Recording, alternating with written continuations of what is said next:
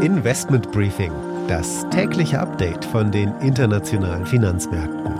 Ein The Pioneer Original. Wladimir Putin hat laut Angaben des Kremls am Donnerstag ein Dekret unterzeichnet, wonach ab heute Gas aus Russland in Rubel bezahlt werden muss. Westliche Staaten müssen nun Konten bei der Gazprom-Bank eröffnen, um weiter russisches Gas zu bekommen. Das sorgt für Verwirrungen und große Diskussionen. Es wird heute sicher den Tag dominieren. Wegen der hohen Erdölpreise werden die USA ein halbes Jahr lang täglich eine Million Barrel aus ihrer strategischen Ölreserve freigeben. Das ist ein Rekord. Rekord.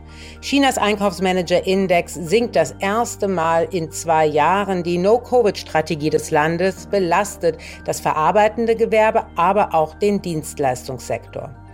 Russland bedient seine Staatsanleihen und vermeidet einen Zahlungsausfall und die Renditen deutscher Staatsanleihen sind im März so stark gestiegen wie seit 1996 nicht mehr. Die Inflationsrate in der Eurozone dürfte heute bei über 7 Prozent rauskommen.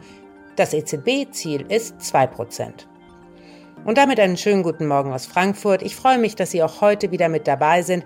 Mein Name ist Annette Weißbach mit einem morgendlichen Blick auf die großen Themen für die Märkte. Der Blick auf die heutigen Themen.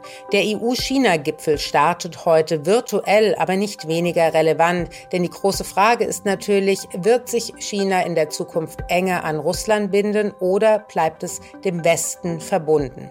Wir schauen auf den russischen Aktienmarkt und auf Osteuropa und das zusammen mit Sebastian Kahlfeld, er ist Fondsmanager bei der DWS. Und danach schauen wir an die Wall Street mit Anne Schwedt. Hier werfen wir einen Blick auf die Aktie der Drogeriekette Walgreens. Die hat gestern den Dow Jones runtergezogen. Die Aktie des Tages ist Infineon. Heute beginnt der neue Chef.